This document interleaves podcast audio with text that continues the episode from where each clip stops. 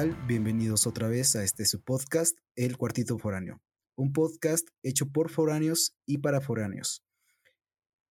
Primero que nada, les quiero agradecer todo el apoyo que hemos recibido a lo largo de estos episodios de la segunda temporada. Chicos, se le han rifado bastantes.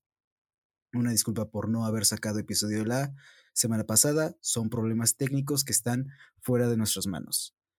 Sin más que decir, vamos a presentar a la invitada del día de hoy, nuestra segunda invitada internacional eh, de un gran país como lo es Perú. Cuéntanos, invitada, ¿cuál es tu nombre? Bueno, eh, locutor. Eh, me llamo Milagros Alpaca Rodríguez, tengo 28 años, en un mes cumplo 29, exactamente en un mes, y soy ingeniero industrial. Muy bien, Mili. ¿Exactamente en qué día de noviembre cumples años? 20 de noviembre. 20 de noviembre, para tenerlo en cuenta, la audiencia la tenga en cuenta. Si ustedes son de esos Sims Creepers que mandan regalos sin avisar, pues para el 20 de noviembre. Todos son apreciados a Perú, por favor. Pues cuéntanos, bueno, ya nos dijiste quién eres, cuántos años tienes, eh, ¿a qué te dedicas actualmente, Mili?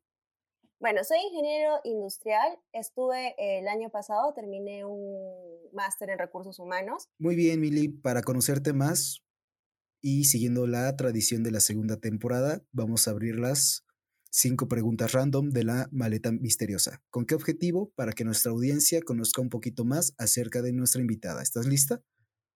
Listísima. Muy bien, Mili. Cuéntanos, ¿qué superpoder tendrías? Rayos. Creo que teletransportarme. ¿Por qué, Emily? Teletransportarme. Porque me ahorro en pasajes, ahorro tiempo, puedo estar en cualquier lugar del mundo. Y porque soy un poco, no sé, no me gusta mucho no sé cómo explicarlo. no me gusta mucho a veces viajar tantas horas. A pesar de que me gusta viajar, las horas son muy pesadas. Entonces sí, teletransportarme sería un gran ahorro y de tiempo y de dinero.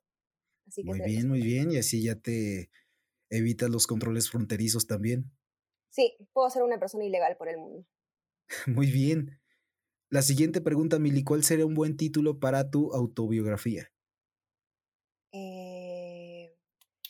Creo que sería lo que habito. ¿Por qué lo que habito? Porque creo que todas las personas habitamos diferentes cosas dentro, o sea, habitamos nuestro cuerpo, habitamos nuestra mente, habitamos un montón de partes de nosotros.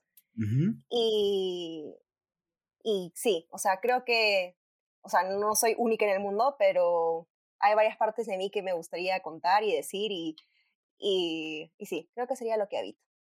Muy bien, Mili. ¿Cuál, cuéntanos, ¿cuál es tu mayor excentricidad? Le tengo miedo a los globos.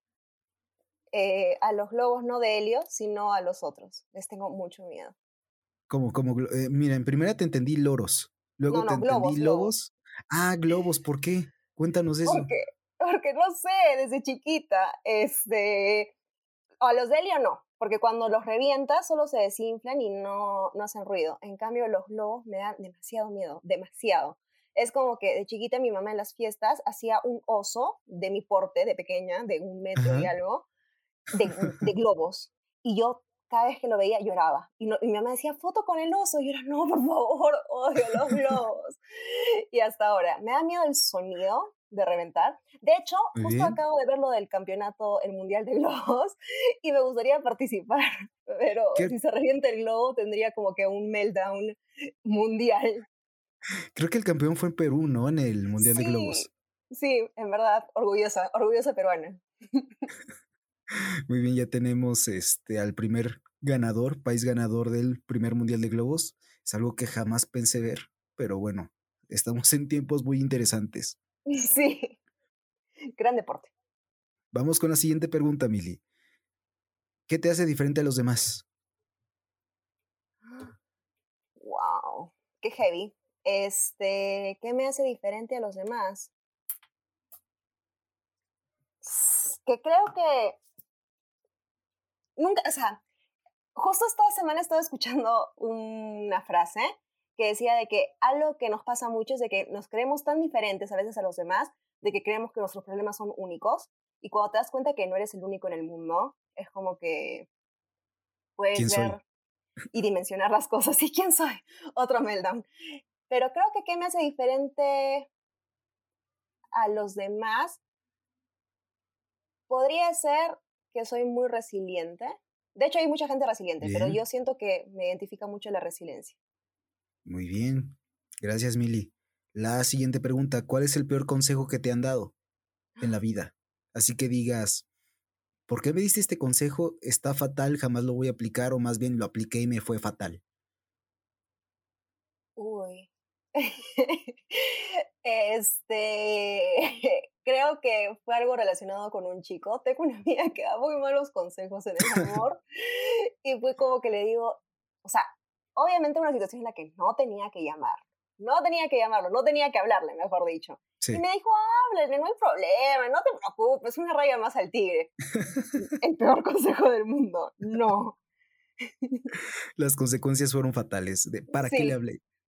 Diez años de terapia, no mentira, nunca tanto. No importa, dos. Sí. Muy bien, Mili, ya con la última pregunta, si tuvieras que comer un crayón, cuéntame, ¿qué color escogerías? Rojo, porque imagino que va a ser dulce y me gusta el color rojo y parece una fresita. Muy bien, me encantó eso de parece una fresita. Sí. Ahora, Mili, ya sabemos que eres de Perú, pero actualmente, ¿de qué parte de Perú eh, Dos preguntas. ¿De qué, ¿En qué parte naciste de Perú y actualmente dónde te encuentras? Nací en Arequipa. Eh, hace, en el 2010 me mudé a Lima para estudiar en la universidad y actualmente estoy en Arequipa. Un tiempo. Muy bien. ¿Cuánto tiempo? Ahora sí que, ¿de dónde conoces más? ¿De Lima o Arequipa? De Li, no, de Arequipa. no sé por qué dije Lima, de Arequipa. Muy bien, Mili, cuéntanos acerca de Arequipa. ¿Qué hay en Arequipa? Arequipa es considerada la segunda ciudad más importante del Perú y tiene tres volcanes. Y desde mi ventana puedo ver el volcán más grande, creo que es el Misti. O sea, es el Misti. Pero los tres volcanes son el Misti, Chachani y Pichu Pichu. Así que si algún día erupcionan, fin de mi vida. este, pero sí, es una ciudad. La desventaja de tener una excelente vista hacia el volcán una muerte inminente. Este, sí, Un pero, peruano. Sí, y por los volcanes tenemos sillar. No sé si sabes lo que es sillar, es como que un, un material blanco y por eso le dicen Arequipa la ciudad blanca. Ok, sillar es como una, un tipo de tierrita, un tipo de... Eh, ¿Qué puedo decir? Es que no sé, como piedra, pero de eh, color sí, Es, es como una piedra y generalmente, o sea, sale del, supuestamente de la lava yo creo que debería ser un fact check a eso, porque eso es lo que me dijeron. Y... Sí. Sí, pero normalmente sale de, o sea, es expulsado por la lava. Entonces tenemos un montón de sillar por las explosiones que tuvimos antes, supongo. Pero mm, tipo la catedral está construida de sillar y como ah, el cielo es blanco, se dice la ciudad blanca. Qué datazo de Arequipa, Mili. Cuéntanos, ¿cuál crees que sería la mayor aportación de Arequipa para el mundo? La gente. Este, la gente, yo, por ejemplo. Yo, por ejemplo, soy el mayor aporte. Ya saben nuestros este, escuchas que aquí invitamos a pura gente humilde. Sí, gracias, lo soy. Este, creo que el mayor aporte es la gastronomía, no solo de Arequipa, sino del Perú. Y de Arequipa específicamente, creo que son sus paisajes. Tienen los paisajes más bonitos que he visto en mi vida. Cuéntanos más acerca de los platillos ya sea de Arequipa, de Perú, cuáles son más ricos? Bueno, hay un montón. Ceviche, lomo saltado, ají de gallina, de Arequipa es el rocoto relleno, el pastel de papa. O sea, de verdad que si vienes de Arequipa, fijo subes unos 5 kilos por toda la comida rica que comes. Y acá en Arequipa tenemos como que un tipo de helado que se llama queso helado. No tiene queso, pero tiene un montón de leche, entonces es súper rico. Yo no entiendo esas, o sea, ¿cómo queso helado? Pero pues realmente es un helado. Claro, es que cuando lo hacen, lo hacen como que en un balde y al moverlo, lo hacen moviéndolo. Y ah, ya. tipo un queso, o sea, pareciera como si fuera un queso y como está hecho de leche, pareciera, pero pero sí, o sea, no, cuando te lo sirven no tiene forma de queso, pero así se llama. Si no me equivoco, aquí, por ejemplo, en México tenemos algo que se llama las nieves, que se hacen igual como en un tipo bote, como si fuera, eh, no sé, no, no sé, como si fuera mantequilla Amish. Ajá, ajá. con una palita lo mueven. Entonces creo que podría ser parecido y si hay nieve de queso. ¿En serio? Hay nieve de queso, hay, hay un montón de nieves, o sea, del sabor que gustes. Ay, qué rico. Estoy buscando fotos, entonces se ve muy rico. También este tienen, por ejemplo, su nieve de queso. Digo, su helado, su helado de queso tiene varios sabores o es un sabor único nada más. No, no, es único, porque es como que hecho de leche y encima le pones canela. Ah, ya, entonces sí ha de saber riquísimo. Sí, es bien rico. Habías comentado un platillo antes de eh, pastel de papa. Sí, es papa. En un, en un horno pones papa en rodajas, luego pones queso, luego papa, luego queso, luego papa, encima un poco de huevo batido y es un pastel de papa. Suena riquísimo. Sí, es bien rico. Y así que digas cuál es el platillo que en el mundo más identifican a tu percepción de Perú. Yo creo que el ceviche, el ceviche peruano es bandera en el Perú y en el mundo. Creo que ese y puede ser también el lomo saltado. Siempre escucho como que a la gente le encanta cuando viene el lomo saltado. Entonces pueden ser esos dos. Muy bien, Emilia. Hay una curiosidad personal y por si no sabían, digo, en todas las partes del mundo, en todos los países tenemos como nuestros platillos excéntricos que los escuchamos y por qué comen eso. Por ejemplo, aquí en México eh, me ha tocado escuchar de muchos amigos de otros países, de, verdad comen insectos? ¿Comen esos gusanos de maguey? ¿Comen este, chapulines que son como saltamontes? Y yo, pues no siempre, pero pues igual están ricos. por ejemplo, aquí del cuy. Sabía que lo ibas a traer a colación. Sí, sí, sí. Es polémico, polémico. polémico el cuy. Sí, o sea, para el resto del mundo. Pero en Perú es muy normal que la gente coma cuy chactado. ¿Cómo es el cuy eh, chactado?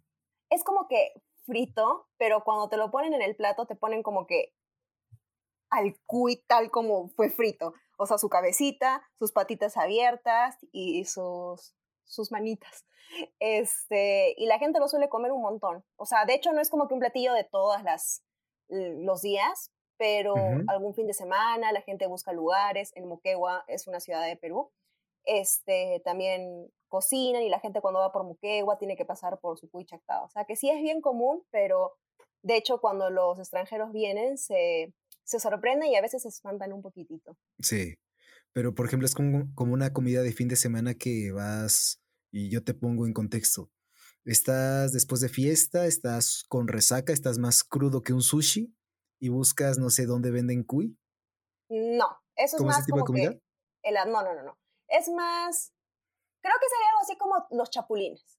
O sea, es muy de vez en cuando, pero hay gente, o sea, hay gente que sí, creo que en el sur o en la sierra lo comen más seguido que en la costa.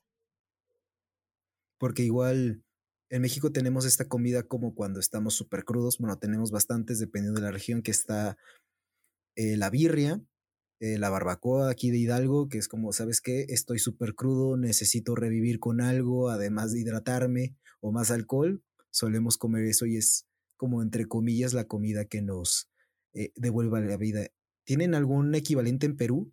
Sí, este, en el resto del Perú, el caldo de gallina, por lo menos en Lima, es como que el caldo de gallina hay 24 horas los fines de semana, porque después de que la gente termina con resaca, fijo va a hidratarse con su caldo de gallina. En Arequipa, el adobo, el adobo arequipeño, que es como una sopa con chancho, con cebolla, y es, es bien rico. Y eh, fijo también siempre eh, su ceviche en las resacas, es muy común, pero no en el desayuno, tipo en el almuerzo, para la gente que revive al mediodía. Ya, ya, ya, bien, bien. Ahora cuéntanos, Mili, acerca de Arequipa, ¿cuál es tu lugar favorito? Mi lugar favorito creo que es el Mirador de Yanaguara, que es un mirador súper bonito donde también se ve el Misty. Y me gusta un montón porque no solo tengo recuerdos chéveres ahí, porque una de mis mejores amigas vivía por ahí, y siempre paseábamos, hay como que una placita y siempre había eventos y se ve, es muy bonito. Y hay como que una frase en uno de los portales del mirador que dice, no se nace en vano al pie de un volcán. Y no sé, me define un montón, creo. A todos los arequipeños en realidad. De hecho, está muy interesante esa frase. ¿Cómo? No se nace en vano al pie de, al pie de un volcán. Sí, no se nace en vano al pie de un volcán. Poético, de hecho. Sí. sí, súper bonito. Es como súper feo si se despiertan los volcanes, ¿no? Sí, ahí sí, este, no se nace, no se muere en vano no se muere de un volcán. Es más bueno, te la buscaste. Sí. Querías volcán, toma tu volcán. Muy bien, Mili, cuéntanos, ¿algo que no te agrade tanto de tu ciudad? Ay, el tráfico y la contaminación. Este, hay las calles son, ah, o sea, muchas de las calles son estrechas, entonces el tráfico, o sea, se embotella muy rápido y la contaminación. O sea, decían de que había un pequeño hueco en la capa de ozono en Arequipa, porque el sol te recontra quema, este, hace mucho calor, y sí, es la contaminación. No me gustan esas dos cosas. O sea, de que tienen que andar a fuerzas con bloqueador solar si se piensan estar más de una hora afuera. Sí, y con tu gorro, tu sombrero. Creo que más o menos pasa aquí también en Pachuca. O sea, sol quema horrible, no calienta, quema. Sí. Estás media hora y ya. Sí, de hecho. De hecho, no hay otra palabra. Por último, Mili, ¿Qué es lo que nos compartirías de Perú para todo el mundo? La comida. Creo que, o sea, suena un cliché porque por los premios y todo, pero la comida es una de las mejores experiencias que vas a tener acá. Porque no solo es tipo comer en un restaurante, sino muchas veces vienen acompañados de, no sé si decirle rituales, pero, pero la experiencia al comer, al ver cómo preparan los alimentos, de dónde los sacan, la variedad de papas que hay, la variedad de cosas que empiezas a conocer, los mercados, eh, es muy, muy variado y muy bonito. Entonces yo creo que la gastronomía y Machu Picchu. Muy bien, un clásico Machu Picchu. Sí. Oye, nada más como dato curioso, eh, sabemos que en Perú hay muchas llamas o alpacas. No, ¿Tu apellido no tiene nada relacionado con llamas o alpacas? Sí, Milagros Alpaca. Este, soy pariente. No, mentira. Este, sí, pero un eh, mal concepto es de que nos transportamos en llamas y en alpacas y en realidad tenemos carros. o sea, cuando te dije que había embotellamiento, no es un embotellamiento de llamas, es un embotellamiento de carros. Pero sí, este, en la sierra sí puedes ver a, a gente que cría alpaquitas y llamitas y vicuñas. Entonces, acá también, acá en Arequipa eh, hay una empresa que se llama Incalpaca, donde es chompas y ropa hecha de, de, alpacas y de llamas. Entonces, sí, pero no, no es nuestra medio de transporte. Sí, de hecho, eh, no lo había pensado, pero ahorita ya mi imaginación se echó a volar. Y esto, ah, mira, ¿por qué, ¿por qué está detenido? Ah, mira, que ese pata este, está, eh, se hidrató su llama sí, otra vez la alpaca se enfermó. ¡Ah! Dios mío, ya le dijimos que cuiden a su llama. Le tocaba servicio. Sí, otra vez al veterinario. En verdad, no tenemos acá mecánicos, tenemos puro veterinario. No, no, no. No, son animalitos lindos, pero están más en la sierra que en la costa. Un datazo, Mili, por si tenían este mal concepto de que en Perú se transportaban en llamas, pues ya Mili vino a desmentir, este siempre. mito. Desmintiendo falsa información desde el 92. Ahora bien, Mili, vamos a entrar a la espina dorsal de este podcast, que es hablar acerca de tu experiencia como foránea. Cuéntanos, ¿a qué ciudad te fuiste y cuál fue el motivo? Me fui a Madrid, España, a hacer mi máster en recursos humanos. Cuéntanos cuál fue el motivo. Mm, ¿Por qué decidiste Madrid y no, por ejemplo, otra ciudad en el mundo? Ah, en realidad, yo conocí Barcelona en el 2014, creo, 2015, y me enamoré de Barcelona. Pero en verdad es muy fácil enamorarse de la única ciudad que conoces de España. Entonces, cuando quise hacer mi máster, había para eh, Barcelona o Madrid y yo me moría de, hacerlo, de ganas de hacerlo en Barcelona, pero comenzaba un año después de lo que yo tenía planeado. Entonces dije, ya, sí o sí, la quiero hacer lo más pronto posible y la única que estaba abierta era la, de, la sede de Madrid. Y ya, decidí por Madrid y al final mm, terminé enamorada más de Madrid que de, que de Barcelona. Sí, muy bien, Mili. Es un dato curioso, ¿no? Por cuestiones de tiempo escogiste una ciudad sobre otra y no me dejas mentir, ciudades muy distintas. Madrid y Barcelona son realmente muy distintas. Sí, pero Madrid tiene un encanto que no me lo esperaba, porque cuando veía fotos, o sea, decía, qué fotos son bonitas y todo, pero imaginaba la playa de Barcelona y todo, pero Madrid es precioso. De acuerdo, Mili, de acuerdo. Cuéntanos, ¿qué fue lo primero que pensaste o sentiste al llegar a Madrid? Cuéntanos, ¿cómo fue el hecho de que, mm, por ejemplo, tu despedida de Arequipa o de Lima y tu llegada hacia Madrid? Nunca lo voy a olvidar, nunca. Este, el día que me iba a ir. War flashbacks. Sí, flashbacks. Este, el día que me estaba yendo a Madrid, dije, ya, bueno, este es mi momento, eh, voy a recibir mensajes de las personas diciendo, chao Mili, que te vaya bien, mi familia va a estar solo concentrada en mí, y va a haber una que otra lágrima despidiéndose de, de mí. Me levanto y escucho las noticias y escucho que mi papá está diciendo, ha muerto eh, Alan García, que es nuestro expresidente, y todo el mundo estaba pegado de esa noticia, todos, o sea, todos hasta mi familia. Era como que desde el viaje de, de carro, desde mi casa hasta el aeropuerto, era como que, ¿cómo sé qué habrá pasado? Este, ¿por qué habrá hecho eso? ¿Estará vivo? ¿Estará las, las teorías de conspiración? Y era como que, gente, me estoy yendo, me estoy yendo a Madrid, por favor, lloren por mí. Sí, lloren por mí, es mi día. Este, y cuando llegaron se despidieron, pero luego siguieron hablando de eso. Y era como que, ok, gracias Alan por todo esto. Eh, y sí, y cuando llegué a Madrid, mi roommate, eh, una de mis roommates era mm, peruana, es peruana, y lo primero que me preguntó, oye, ¿escuchaste lo de Alan? Y yo, Dios mío. ¿por qué? Claro. sí, y así, fue mi despedida. Así que nunca lo voy a olvidar. ¿Y cómo fue tu llegada a Madrid? ¿Qué fue lo primero que pasó cuando pisaste ese aeropuerto que está enorme? es fácil perderte. Súper. Y era como que pasar por un montón de, de zonas que te revisen y te revisen. De controles. Sí, de controles. es que, es que Mili salió azul turquesa. Sonó a que te revisen, era como que sí, estaba llevando drogas. Este, no, no estaba llevando nada. Este, llegué a Madrid, me pareció enorme el aeropuerto, no creía que algo podía ser tan grande. Y cuando salí, me acuerdo que estaba haciendo un montón de frío. Entonces ya fue como que mi primer recibimiento del clima de Madrid. Y cuando llegué, me olvidé del pequeño dato de preguntarle a una de mis roommates cuál era el número del piso de, cuál era mi departamento. O sea, sabía la dirección del edificio, no sabía cuál era el número del, del piso. Y llegué y estuve como una hora fácil afuera del edificio diciendo, Dios mío, ¿cómo hago? ¿Cuál es? Este, no tenía internet. Entonces no podía comunicarme con ella por ningún motivo. Entonces alguien salió del edificio, o sea, hacer sus compras, no lo sé, y aproveché y entré al edificio y empecé a tocar timbre por timbre. Dije, piso 3, 4, 5, y lo peor es de que en España no hay como que piso 1, piso 2, piso 3, es como que piso 0. Lo cuentan desde el piso 0. Entonces era como que, Dios, ¿cuál es?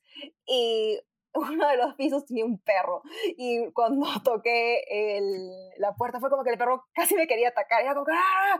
Y yo, por Dios, voy a morir en mi primer día. Este, y al final sí, lo encontré. Este, por el buzón de correo me di cuenta que cuál era el piso y ya, estuve ahí en mi primer día. Muy bien, ya después de tocar literal, andar tocando puertas, qué bueno que encontraste a tu a tu roomie y cuéntanos ya después de desempacada, ¿cuándo te llegó ese como, en México le decimos te cayó el 20, pero es una expresión que decimos cuando nos referimos a cuando te diste cuenta de, ¿sabes qué? Ya no estoy en, ya no estoy en mi amado Perú, ahora estoy en un país totalmente eh, igual, quizás no desconocido para mí, pero en una ciudad totalmente nueva para mí. ¿Cuándo fue ese momento? Creo que cuando hice mi primer día de compras en el supermercado, uno, porque había cosas que no hay en Perú. Y dije, oh, por Dios, o sea, mi, o sea, mi primer realizamiento, no lo sé cómo decir, realización, fue que había más variedad de chiclets Triens, de sabores, y dije, oh, por Dios, esto es el cielo, hay demasiados sabores. no sé cuál escoger. Sí, era como que, Dios mío, hay tantos, esto no es Perú. Y también, eh, después de hacer las compras, darme cuenta que yo me tenía que preparar la comida, ver cómo hacer, estar echada en un piso con gente que en ese momento no conocía, cocinando, me dije, no estoy en Perú. Entonces fue mi primer, como que mi primer encuentro. Fue medio nostálgico, pero también había mucha emoción. Era como que, qué gran aventura, algo así. Cuéntanos, ¿te fue fácil adaptarte? La verdad que sí, porque creo que la mayoría de gente sufre por la comida peruana pero yo soy vegana. O sea, en esa época era vegana, ahorita soy vegetariana. Pero de hecho la gente extraña mucho la comida, pero como ya de por sí yo dejé de comer comida típica eh, tal como es peruana, y era como que muy fácil para mí adaptarme a la comida, era como que lo mismo, lentejas, arroz, hummus. Entonces, creo que en ese sentido no fue difícil y también como mi compañera era peruana, hablábamos de Perú, de las cosas que nos gustaban, entonces no fue tan difícil adaptar. Y también la gente que conocí, ¿no? En la maestría. Muy bien, y aparte es súper importante cuando uno se muda a un piso o a un lugar, pues tengas contacto con gente de tu mismo país. En este caso, afortunadamente en España hay muchísima gente eh, de Latinoamérica que quizás somos un poco diferentes. Cada quien tenemos nuestro nuestras características, nuestros gustos, nuestra forma de ver la vida, pero al final de cuentas es, bueno, me siento acompañado. A diferencia, no sé si nos vamos a Holanda, que creo que el nivel de latinos este, baja bastante. Sí. Y igual otra pregunta, ¿cuántas personas estaban en tu piso? ¿Cuántos roomies tenías? O sea, eh, conmigo eran tres. Una de Costa Rica y dos peruanas. O sea, yo y la peruanilla. Ah, ok, entonces ya, este, súper como un poquito en casa, ¿no? Para no sentirse Sí, y aparte, aparte en la maestría, mm, si no me dejas mentir, el 50%, tal vez el 40% eran peruanas. Quizás el 60%. ¿Sí? Sí, fácil. Entre el, entre el, 40 y el 60%. Era el dominio del Perú. Sí, de verdad que sí, hay un montón. Entonces era, era muy difícil no sentirse acompañada. De hecho, yo creo que si hubiera sido la única peruana en la maestría, se hubiera sentido como que mucha nostalgia pero una de, o sea, de mis amigas más cercanas eran peruanas, entonces me sentía siempre. Y una de ellas era como que amaba el Perú con todo su corazón, Clau. Y, y Clau, te mandamos un saludote si escuchas esto. Sí, Clau, te queremos. Antu, un besote. Este, Igual, Antu. Sí, sí, también. Este, entonces era muy difícil no sentirse, no sentirse en casa con ellas. Muy bien, tocaste el tema del súper, eh, que en este momento te cayó el 20 ya no estoy en Perú. Pero cuéntanos, ¿cuáles eran las top 5 de cosas que no podían faltar cuando ibas a hacer tus compras al súper? Humus, eh, leche de soja o de soya, kombucha, lentejas, papas y coles de Bruselas. ¿Qué es kombucha? Ay, rayos, es como que un fermentado que parece, parece como que cerveza, pero no tiene alcohol y tiene muchos probióticos y sabe muy rico. Pero es, es como que un guilty, pleasure. Eh, guilty pleasure. Ah, ya. Sí, un... me encantaba, amaba la kombucha en, en España, era bien rica. Y como mencionas, habría más variedad en cuanto a opciones veganas. ¿Cómo te sentiste con eso? Sí, había un montón. Ahí conocí tipo carnes veganas, tipo pollo, y realmente cuando lo comí parecía pollo. Y era, oh, por Dios, ¿qué es esto? No me quiero ir de acá, me fui. Este, y, no me quiero ir y me fui. Sí, y sí, había un montón de cosas veganas, había un montón de tipos de leche, leche de soya, leche de coco, leche de chocolate con coco. Había, hay una bebida que es creo que mexicana, no lo sé, que es horchata. Había horchata vegana. Horchata, es que igual aquí yo les comenté, o siempre lo voy a comentar, de que en México creemos que el agua de horchata era 100% mexicana y no. No, no, no, no se rompieron mis esquemas, este, me dolió en mi mexicanidad ver que el agua de horchata, pues no, no era 100% mexicana, pero es una bebida riquísima. me acabas de destruir mi percepción de México. Sí, sí, sí. sí, yo decía, wow, qué interesante que haya horchata en España. Y dije, bueno, no, es lo que hay. Y era muy rico. Entonces sí, había helados veganos. O sea, en Perú no hay forma de que encuentres el, tanta variedad de helados veganos en un supermercado. Entonces sí, era como que el cielo. Oye, Emily, igual nos contaste que el motivo por el cual fuiste a Madrid fue por estudios, para estudiar tu máster en Dirección de Recursos Humanos. Sí. Cuéntanos, ¿cómo fue tu experiencia? ¿Cómo fue convivir con tan, eh, personas de muchísimos países? Aunque del 40-60% dominaba el Perú, pues también había personas de Ecuador, de Costa Rica, de mm, Brasil. Venezuela, un brasileño, Anderson, acá favorito, Anderson, favorito del podcast también este, de España, obviamente. Bolivia. Bolivia, Diego, igual le mandamos un gran abrazo y saludo a Diego, que fue nuestro primer invitado internacional. Encantados con su primer episodio, sus aventuras.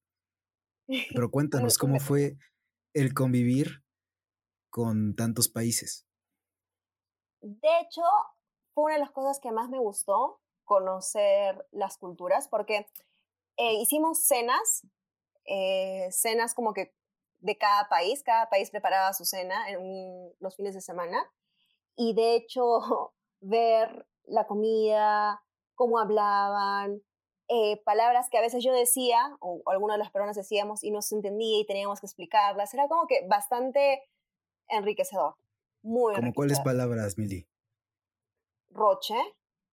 Es, sí, me da roche. Eso no se, no se utiliza en México, ¿no? Como no, no, no, Roche, Roche es una, mm, creo que es una empresa que te ayuda a bajar de peso, pero ¿qué Roche?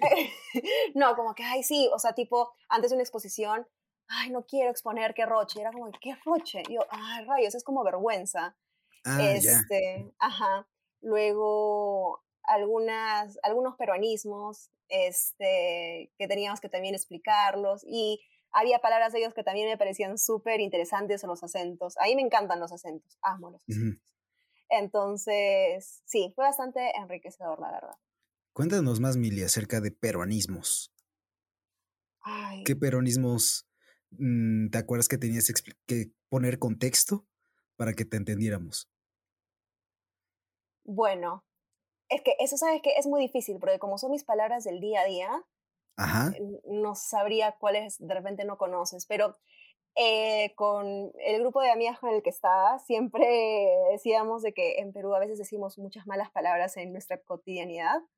Entonces, de hecho no las voy a decir porque este podcast es para, para niños. No, no, no, es para todo público. De hecho, niños, si están viendo esto, no sé qué hacen viendo esto. Entonces, tú dilas con confianza. Niños, por favor, sáltense este minuto. Eh, tipo, ah, puta madre, oye, la concha es su madre, oye, esto está como que, o sea, muchos, muchos, muchas malas palabras, pero que es muy normal. Por ejemplo, puta madre, ay, concha su madre. Bueno, lo mismo que he dicho. Entonces, carajo.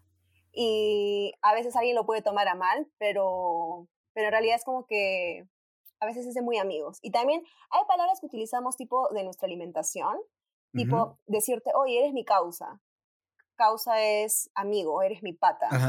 Eres mi pata, mi causa. Em, también es como que, ¿cuál es otro que también no entendían? Eh, causa. Eh, necesito a Claudia acá. este, bueno, palabras así. Lo siento, niños, ya pueden escuchar. Entonces, causa, pata es lo que utilizan como para decir amigo. Sí, chochera. Chochera, ¿qué es chochera? Igual, amigo. Hay muchas palabras para amigo. chochera, aquí chochera es este una persona que se empastilla bastante. Ya te chocheaste. ¿Ah, sí? Este, También, por ejemplo, a mí me pasaba agarrar. ¿Sabes lo que significa agarrar? Oye, tipo, ayer, ayer me agarré a tal persona. Sí. Es chaparte, o sea, besarte a alguien. Ah, ok, ok. Sí. Ah, entonces no, no lo entendía muy bien. Sí, sí, es como que sí, pues oye, eh, te lo agarraste, no te lo agarraste, chapar, te lo chapaste. Eh, ¿Qué otra palabra que a veces no entendían? Eh, creo que esas eran las, las principales que no entendían. Sí, niños, pueden seguir escuchando. ¿También ustedes tienen como un tipo chocolate? ¿Qué es Doña Pucha o Pucha? No sé. Ay, Doña es como- Pepa. Doña Pepa. Ay, ya, ya, Doña Pepa. Pucha, por favor, tenemos que hacer una empresa de chocolates que se llaman Doña Pucha. Tenemos que hacer la competencia de Doña Pepa, por favor. Para que nos escuche y echen a volar su imaginación. Es como un tipo Carlos V, pero con chochitos. Ah, de hecho, estos dulcecitos de colores, bolitas pequeñas, aquí en México le decimos chochitos. De hecho, Ah. Nosotros jugamos muchísimo, bueno, jugamos muchísimo con un popotito. De hecho, te venden los chochitos con un popotito para que se los avientes a tus amigos como proyectiles. Wow. Oye, Popotito es. Eh, Eh, pajilla, ah, ya, como sorbete, cañita. sorbete, así es. Cañita. ¿A qué, sí. a te- a qué te suena popotillo o popote? Ah, un potito chiquito. Ah, ah, también, este, aquí estamos viendo la eh, las malinterpretaciones culturales, porque creo que poto ustedes lo utilizan para ano. No, no, no. Poto. Como un. ¿Cómo le dicen ustedes el poto? Poto, ¿no? ¿Qué es poto? o sea, Mm. dime qué es el poto. Lo que. O sea, ¿cómo lo explico? Es lo que tienes atrás, tus dos cachetitos de atrás. O sea, el trasero. ¿El trasero o el, o el ano? Porque No, tu trasero, tu poto. Como que si Ah, tienes un poto grande, es, ¡ah, la qué potazo! Algo así. ¡Qué putazo! Potazo. Sí, es verdad, potazo. Es como que, ¡hala! No sabía que no, no sé. ¿Cómo le dicen? O sea, oye, qué gran poto tienes. ¿Cómo lo dirías en México? Como que esa chica tiene un Eh, potazo, o ese chico tiene un potazo. ¿Cómo lo dirían?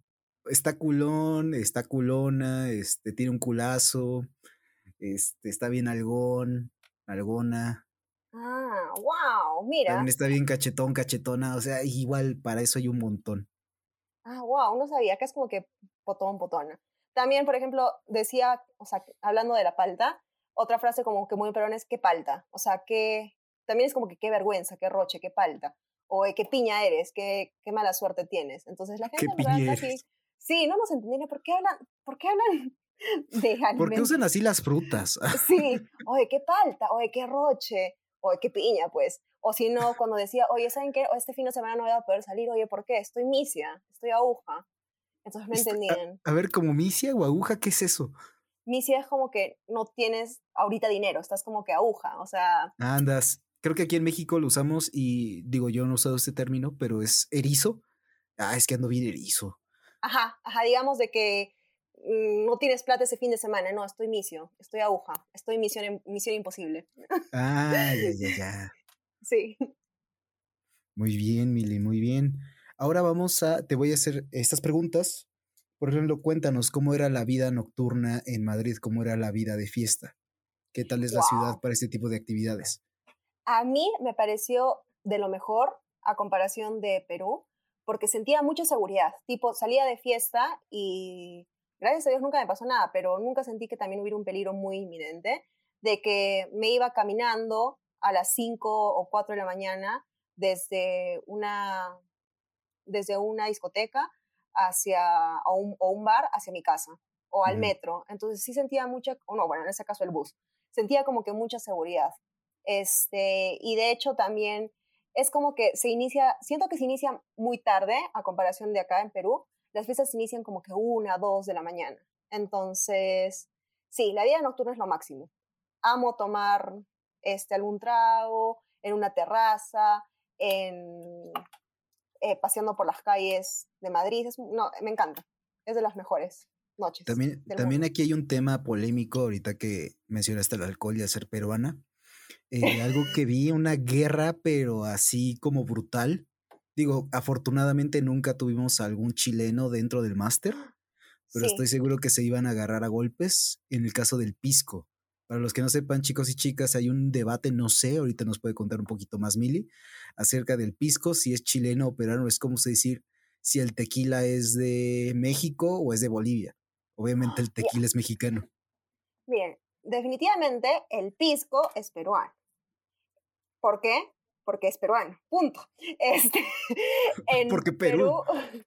en Perú hay como que un, no es un departamento, es como una provincia que se llama Pisco.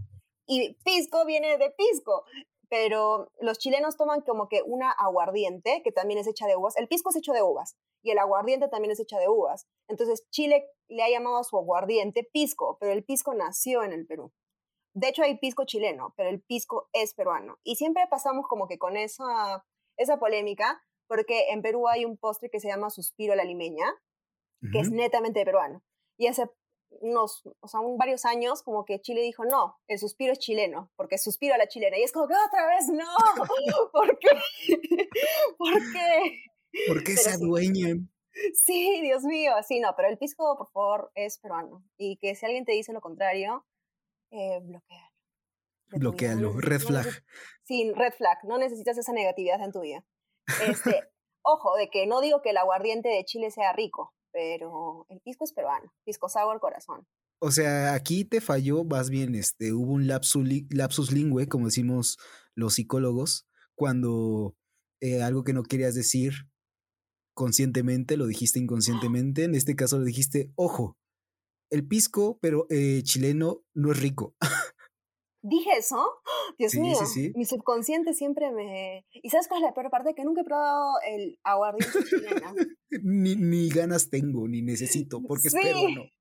Es peruano, por favor. Este, este debate termina acá. Es peruano. Por favor, si alguien me escucha, BBC, CNN, el pisco es peruano. Y una recomendación, chicos, de un pachuqueño típico alcohólico. Eh, hay una bebida que se llama Pisco Sour. Está increíble, la verdad es muy buena bebida. Si tienen la oportunidad de beberla, eh, súper peruana, increíble esa bebida.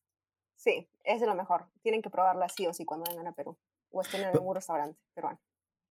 Oye, Emilia, ahora nos vamos a poner un poquito más intensos. Cuéntanos acerca de cómo es la vida amorosa de una peruana en Madrid. Ya, es que hay que hacer dos distinciones. ¿Cómo es la vida amorosa de una peruana en Madrid? ¿Cómo es la vida amorosa de Mili en Madrid? Son dos cosas diferentes. Bueno, este, por lo general, sacando un, eh, sí, un promedio, juntando obviamente tu experiencia con la experiencia de nuestras compañeras, no sé. Bueno, yo creo que algo que también me sorprendió ahí es de que acá en Perú Tinder es como que muy secretismo, es como que sí, estoy en Tinder, no, no estoy en Tinder, es como que muy de secreto. En cambio, yo aprendí que en España la manera de conocer a personas es por Tinder o por Bumble. Sí. Y era como que tuve que derribar varias capas mentales en mi mente de, oh, no, Tinder. Y darme cuenta que es muy, muy natural ahí. Entonces sí, había mucha gente que conocía personas por ahí, o sea, no solo como que intereses amorosos, sino también amigos, gente. Y sí, eso es como que la vida amorosa de un peruano promedio, o de un, o de, o de una persona normal promedio. Pero en mi caso, creo que me cerré mucho al inicio por esas capas mentales que te decía con Tinder. Y también porque, lo creas o no, soy muy tímida, ¿ya? Soy súper tímida. Entonces, me cuesta a veces en persona poder soltarme. Y sí, o sea, como que ajá, prefiero conocer como que las personas orgánicamente, porque no, no me sale mucho forzar algo, y más con una persona que recién conoces en persona. O sea, a las cosas incómodas me suelo huir. Entonces, no me imagino huyendo de una cita como que, oh, por Dios, me tengo que ir y, e irme. Pero sí, de hecho sí tuve algunas citas eh, por Tinder, pero no fue como que, wow, me, me es una experiencia totalmente... Religiosa.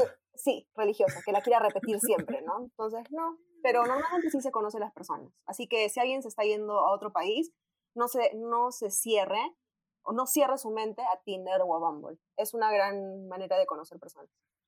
De hecho, una chica en la primera temporada que se fue a país, al País Vasco, eh, súper recomendación para conocer personas, ya sea eh, para lo que quieras conocer a las personas, pues sí, descárgate Tinder y Bumble. Vaya, es un catálogo extenso. No es como nuestros lugares que, por ejemplo, aquí en Pachuca ya todo el mundo nos conocemos y dice, ay, mira, que, está en Tinder. Ah, mira, yo no sabía esto. Ajá, acá en Perú también es como que, ay, ¿estás en Tinder? Sí, pero en, en, España o en el resto del mundo, creo, en Europa sobre todo, es muy normal. Es como que la manera de conocer. Y realmente, sí, cerrarse la mente en eso puede que te cause que pierdas oportunidades de conocer a gente chévere, que no necesariamente puede ser un interés amoroso, sino amigos o red de contactos. Bien, Mili, ahora vamos a regresar un poquito, bueno, quizás no regresar, pero bajarle un poquito la intensidad. Eh, ¿Cuáles eran tus actividades favoritas para hacer en Madrid? Uy, caminar, amo caminar. Eh, caminar mientras escucho música. Me encantaba estar caminando por... Mi lugar favorito era el templo de Devot, entonces me encantaba ir ahí. También ir a tomar un café a Favorit, que es mi lugar favorito. Este... Qué gran nombre. Sí, amo Favorit. Y tengo como que siempre me gusta ir a cafés. Entonces, caminar, ir a cafés o ir a una terraza o conocer como que lugares veganos para comer. Siempre iba con mi amiga Natalie y íbamos a restaurantes veganos, probábamos y luego siempre después de salir del restaurante íbamos a caminar porque a nosotros nos encantaba caminar y paseábamos y paseábamos por todo Madrid. Entonces eran mis actividades favoritas. ¿Dónde has paseado donde digas, o oh, qué increíble lugar, además del templo de Devot? Oh, por el palacio de noche, me parece súper bonito. Súper. Me encantó. Este, también por Gran Vía. De hecho, Gran Vía en las mañanas es como que interesante, todo lo que quieras, pero de noche es espectacular. Sí, es otro, otro, otro mundo, Gran Vía de noche. Sí, y sobre todo cuando estás yendo, por ejemplo, a una terraza, las de Riu o las algún sitio de las terrazas de Gran Vía, es como que súper, súper bonito, la vista, la experiencia. Igual no sé si te pasó, pero obviamente ya estando acostumbrado a ir a Gran Vía, pues obviamente hay un montón de turistas que van a la Gran Vía y obviamente caminan lento, toman fotitos de, ah, mira, aquí está tal cosa, aquí están las flechas. Entonces, este, a mí me pasaba que iba caminando, de oye, quítate, no turista, así como. Sí. Yo soy de acá, es decir. Ahí me pasó que caminé por ahí en Black Friday y yo, o sea, de por sí Gran Vía es, o sea, siempre está lleno de gente. Y en Black Friday realmente sentía que me estaba ahogando. Era como que un mar de gente por ahí y me encontré con varias personas caminando. Entonces, sí, de hecho Gran Vía es un buen lugar, pero Black Friday no es el momento para pasear en Gran Vía. De hecho, también me, me tocó, también iba con Diego, iba caminando con Daniel, por ejemplo, que se les manda un saludazo. También ahí por las calles de Madrid, en el centro, igual nos los encontrábamos. Un día nos encontramos a Andrea y a Marta. Chicas, les mandamos un saludazo. Un besote. Ah, creo que sí andaba, estaba saliendo con Gia. Sí, estábamos trabajando del TFM. Fuimos a un café, y un café muy bonito, este, chino. La verdad, ahí me encantó el matcha de ese lugar. Entonces, eh, sí, está rarísimo, ¿no? O sea, creo que esa parte de caminar por las calles de Madrid y luego encontrarte a tus compañeros como que lo hace parecer un lugar chiquito, pero pues la verdad es que Madrid no es un lugar nada chiquito. No, es súper grande, súper grande, pero es, es como que se siente muy familiar, ¿no? Yo lo siento como que muy, o sea, no solo por el hecho de encontrarte con personas que conoces, sino porque, no sé, es acogedor, me parece. Bien, Mili. Por ejemplo, de los parques, ¿qué te encantó de los parques? Ay, me, me encanta Retiro, me encanta hacer eh, picnics en Retiro con mis amigas. Este, siempre quise correr por Retiro, pero no, nunca lo logré. Este... no, no, no me pidas más. Sí, no me pidas más. Ya comí ahí, era suficiente. Este, otro de los parques que me gustó fue el de las, bueno, no sé si es un parque, el de las siete tetas. Mm, sí, sí es un parque. Sí, o sea, sí, me mm, fui ahí casi el último mes que estuve ahí. Y en verdad me arrepiento, ¿ya? Porque debía, haber, había, debía haberlo conocido mucho antes, porque la vista en el atardecer es súper bonito.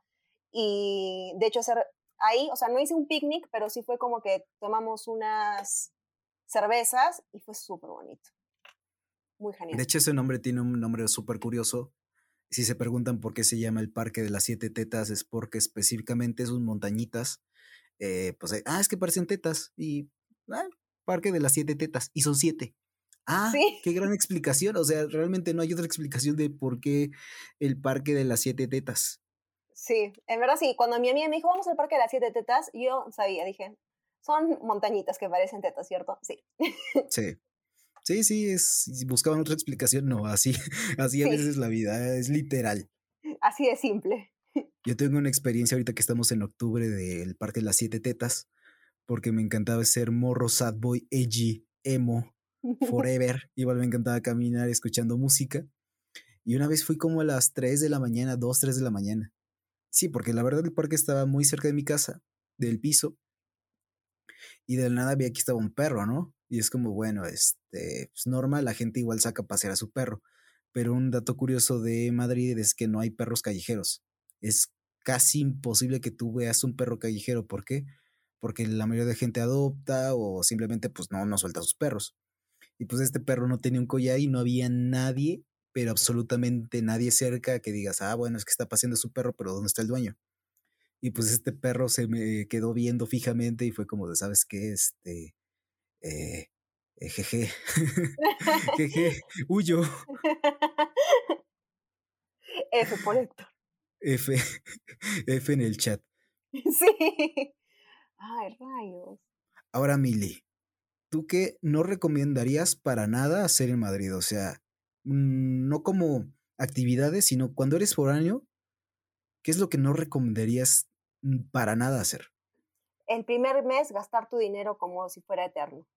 Este tipo, o sea, de hecho cuando estás de viaje tienes tu bolsa grande de viaje y todo, ¿no? Y el primer mes realmente uno se cree inmortal, es como que, oh, por Dios, tengo mucho dinero, quiere con tanto, viajaré, compraré todas las cosas caras del supermercado, hay versión barata, pero ¿qué me importa? Me voy a la premium.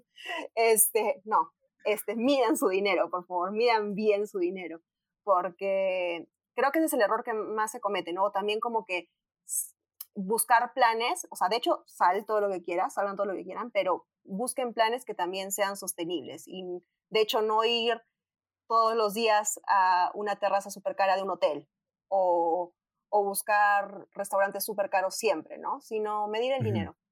Porque también es importante como que no solo para la comida y alimentarte, sino para también ahorrar para viajes pequeños que puedas hacer, porque es realmente barato viajar dentro de Europa y de España, ¿no? Sí. Ahora, Mili, ya este, vamos a, las otras preguntas un poquito más, eh, en este caso de tu percepción, cuéntanos, ¿qué te hacía sentir en casa?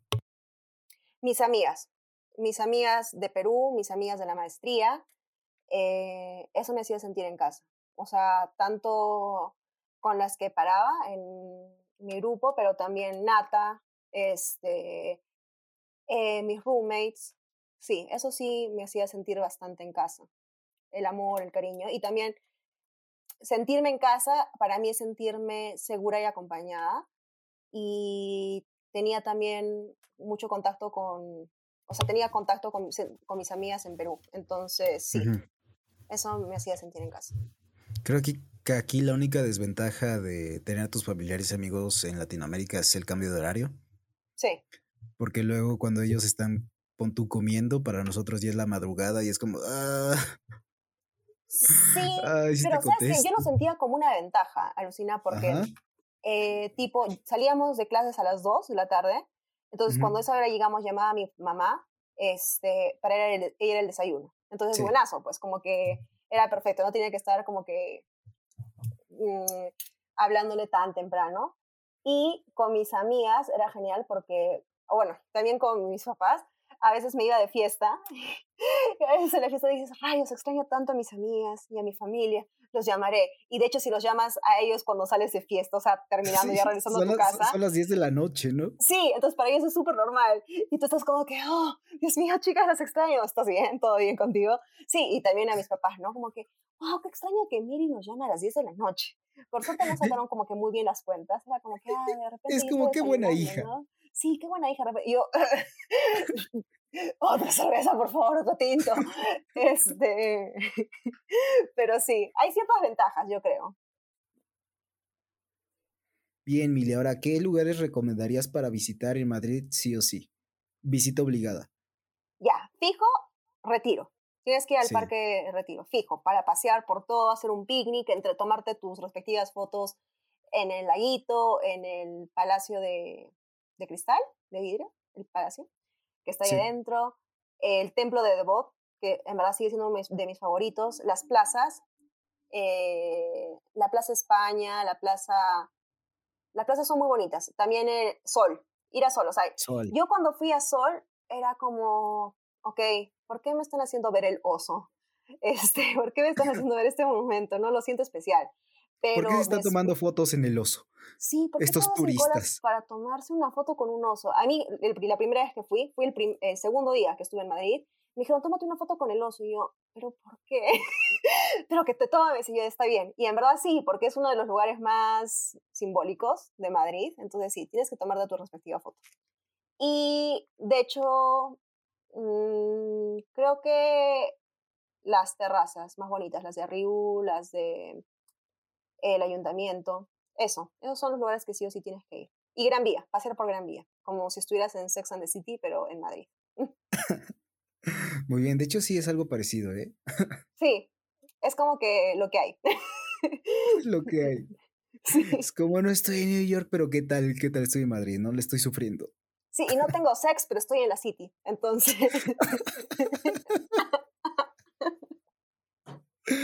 Ay, F. F por F. F como dicen los jóvenes. F como dice la chaviza de hoy en día. Sí. Ahora bien, Mil, ¿cuáles fueron tus mejores experiencias en Madrid?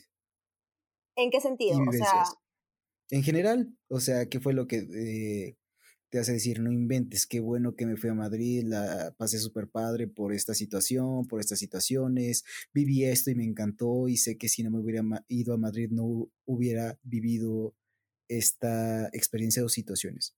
La independencia.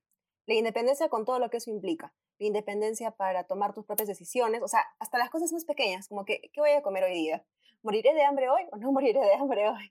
Este, tengo e, para... Es como duermo y, me ahorro, duermo y me ahorro la cena. Sí, ah, literal. O tomo un café súper caro o como para una semana. Este, eso, la independencia es muy, es una experiencia que realmente creo que todos tenemos que pasar, ¿no? Sentir eso de salir del nido y otra experiencia es los viajes. Yo de verdad no me, considero, no me consideraba una persona viajera. De hecho, tengo amigas que sí se consideran viajeras y era como que les encanta estar en avión, en avión, de avión en avión. Y era, no, no me llamaba mucho la atención. Pero después de esta experiencia me di cuenta que me encanta viajar. Me encanta conocer nuevas culturas, me encanta ir y aunque sea, no sé, dos días, tres días en algún lugar, sentir esa, ese cambio de aire, ¿no? Y, vivir, eh, ver con otros ojos que hay más, ¿no? Hay más en el mundo que tu pequeñita burbuja. Entonces, sí, para mí esas experiencias, en los viajes, conocer gente nueva, la independencia, este, las fiestas, las reuniones, este, y de alguna manera también la tranquilidad que te da eh, estar solo, ¿no? Saber estar solo. Eso es algo que, que creo que todos los que bueno, la mayoría de los que salimos a una maestría fuera de nuestras casas, hemos sentido en algún momento como que la soledad, ¿no? Y sentirse bien dentro de esa soledad. Bien, Mili, me encantó eh, esta última reflexión. Y ahora te pregunto, ¿qué recomendación le darías a alguien de Arequipa o de Lima o de Perú que quiera vivir la misma experiencia que tú en Madrid? De hecho, aprendiendo de mis errores, les diría que se den la oportunidad de salir de su zona de confort, sea lo que sea que eso signifique ya sea abrir su mente en, diversas cosas, en salir de viaje, simplemente salir de tu zona de confort, lo, lo, que sea eso. Y que también se cuiden y en general en estas épocas que cuiden su salud física y sobre todo, por favor, su salud mental. Y que tengan siempre a gente cerca que los hagan sentirse en casa, estén o no estén en su casa. Bien, Mili, para cerrar este podcast, Gran episodio, la verdad. ¿Tienes algún mensaje para darle a la gente que nos escucha? Eh, de que tomen agua, se vacunen. este, no sean antivacunas. No sean antivacunas, por favor. De que los quiero mucho y de que cuiden su salud mental, por favor. O sea, para mí la salud mental es muy importante y de lo que poco se habla, creo. Y diría eso. Cuídense, vacúnense, tomen agua, vivan y dejen vivir. Y cuiden su salud mental. Muy bien, Mili. Te agradezco bastante que hayas aceptado venir a este podcast. En lo personal. Y vengan a Perú, lo último, perdón. Y vengan a Perú, por favor, necesitamos turistas. Ya tenemos, ya tenemos, pero igual quiero ser, quiero que Marca Perú me tenga como representante, así que vengan a Perú, por favor. Y cuando vengan, di, Mili Alpaca me trajo acá. Gracias. El código de descuento, Mili Alpaca. Hashtag Mili Alpaca me trajo acá. Muy bien, igual visiten Perú, es un país, no tengo la fortuna de conocerlo, de ir, pero al conocer a su gente, no solamente a Mili, a mis demás compañeras, demás amigos que conocí en Madrid, eh, es un gran país, la gente es un gran medidor del país, entonces es un país muy cálido, la gente es fenomenal. Ay, gracias. Pues Mili, te agradezco bastante, ya sabes que estás invitadísima para este podcast, y igual si hay una ocasión en otro episodio con alguna temática diferente, estás más que nada invitada. También estás súper invitadísima a venir a México. Y pues nada, chicos, les agradezco, como siempre, que se hayan tomado el tiempo para escuchar el podcast hasta este momento. Recuerden que estos episodios no serían posibles sin la ayuda de nuestro patrocinador, la churrería López Trejo. Churrería con 70 años de tradición en la ciudad de Pachuca Hidalgo. No busquen más, son los mejores churros del mundo. Pues bien, chicos, nada más les deseo buenos días, buenas tardes, buenas noches y hasta el próximo episodio. Bye. de primavera. Tengo alergia en el corazón. Voy cantando por la carretera. De copiloto lleva el sol. Y a mí no me hace falta estrella.